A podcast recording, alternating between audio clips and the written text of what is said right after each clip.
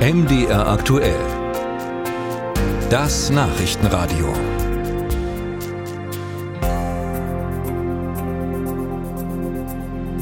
Die Deutsche Bahn ist ja vor allem deshalb ein Krisenkonzern, weil sie die Bedürfnisse einer immer mobiler werdenden Gesellschaft nicht so richtig erfüllen kann. Stichwort Unpünktlichkeit oder schlechte Strecken, auf denen nur langsam gebummelt werden kann. Um das zu ändern, will die Ampelkoalition laut Koalitionsvertrag das Bahnnetz vom Betrieb, also dem Befahren mit Loks und Waggons, trennen. So wie bei Straßen ja auch, da gehören die rechten Spuren der Autobahn ja auch nicht den Speditionen. Allerdings soll laut Ampel die Bahn als integrierter Konzern erhalten bleiben. Die oppositionelle CDU-CSU will jetzt noch weitergehen und schlägt vor, den Konzern zu zerschlagen. Ob das sinnvoll ist, besprechen wir jetzt mit dem Chef der Lokführergewerkschaft GDL, Klaus Wieselski. Ich grüße Sie. Schönen guten Tag. Herr Weselski, Netze und Bahnhöfe sollen nicht mehr der Bahn gehören, sondern in eine eigene Infrastrukturgesellschaft überführt werden, so die Union. Der Bundesrechnungshof befürwortet ja auch sowas ähnliches. Sie auch? Wir auch, und zwar schon lange. Dieser Vorstand in der Konstruktion als Aktiengesellschaft hat das zum Vorschein gebracht, was wir im Sommer 2022 erlebt haben und fortfolgend, nämlich Unpünktlichkeit, Unzuverlässigkeit des Bahnsystems in Deutschland. Und deswegen ist es richtig, mit einem Schnitt die Infrastruktur rauszutrennen und dafür Sorge zu tragen, dass die Infrastruktur stärker vom Bund kontrolliert und auch geführt werden kann. Deswegen ist der Vorschlag der äh, CDU-CSU an der Stelle richtig in Form einer GmbH, wo man den Vorständen auch Weisungen erteilen kann, beziehungsweise den Geschäftsführern als Gesellschafter Weisungen erteilt. Aktienvorstände sind nicht weisungsgebunden und hm. deswegen ist die Umwandlung aus unserer Sicht zwingend erforderlich. Wie schnell wäre denn eine Verbesserung der Verhältnisse spürbar?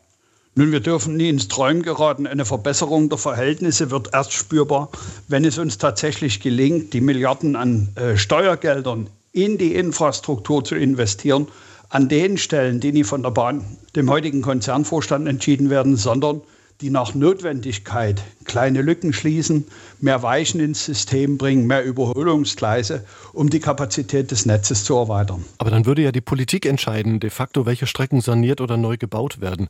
Wäre das gut? Ist die Politik ein guter Bauherr?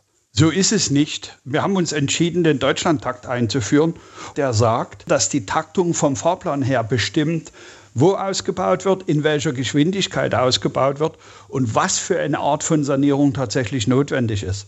Und es geht nicht danach, äh, welcher Politiker am lautesten ruft, dass seine Stadt irgendwie angebunden wird, sondern es geht nach einem Taktsystem, das darauf abstellt, dass die Städte, die großen, die kleinen und auch der ländliche Raum so miteinander verbunden sind, dass es in sich passt. Mir ist noch nicht ganz klar, was der Zweck dieser großen Operation sein sollte, denn die Union will ja offenbar vor allem auch die Konkurrenten der Deutschen Bahn äh, stärken. Die sollen dann auf dem unabhängigen Schienensystem äh, attraktivere Angebote machen. Also geht es mehr darum, dass man mehr Konkurrenz bekommt oder dass die Deutsche Bahn selbst besser wird? Um letzteres geht's. Es geht darum, dass die Deutsche Bahn AG sich auf das konzentriert, was in Deutschland an Eisenbahnverkehr zwingend erforderlich ist. Und das hat sie bisher bewiesenermaßen nicht geschafft. Und deswegen ist die Heraustrennung der Infrastruktur von Bedeutung, weil der Geldfluss dann direkt nur noch in die Infrastruktur stattfindet und nicht mehr durch einen Konzern getrieben werden kann, um dann weltweite Expansionen zu finanzieren, die mit dem Eisenbahnsystem in Deutschland nichts zu tun haben. Hm.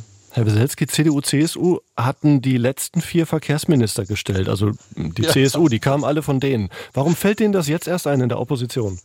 Ja, wissen Sie, äh, bei solchen Dingen muss ich immer schmunzeln. Ich habe die Schlagzeile gesehen und da sage ich ganz klar, spät kommt ihr doch, ihr kommt. Entscheidend ist wahrscheinlich die Rolle als Opposition, sich jetzt aufzumachen und stärker äh, versuchen, Einfluss zu nehmen. In der Zeit, in der Sie Regierung waren, waren Sie nicht in der Lage, den Schritt zu gehen. Wenn Sie als Opposition jetzt aus den Löchern kommen, ist das meiner Meinung nach richtig weil sich die Koalition sehr schwer tut. Wir haben bis einschließlich heute keine Entscheidung vom Verkehrsminister Wissing zur Gestaltung der äh, gesellschaftsrechtlichen Struktur von ähm, DB Netz, DB Station und Service und auch DB Energie. Klaus Wieselski war das, GDL-Chef, zu dem Unionsvorschlag Deutsche Bahn zerschlagen und wenn ja, warum? Was würde das bringen? Herr Wieselski, danke für Ihre Zeit. Ich danke Ihnen.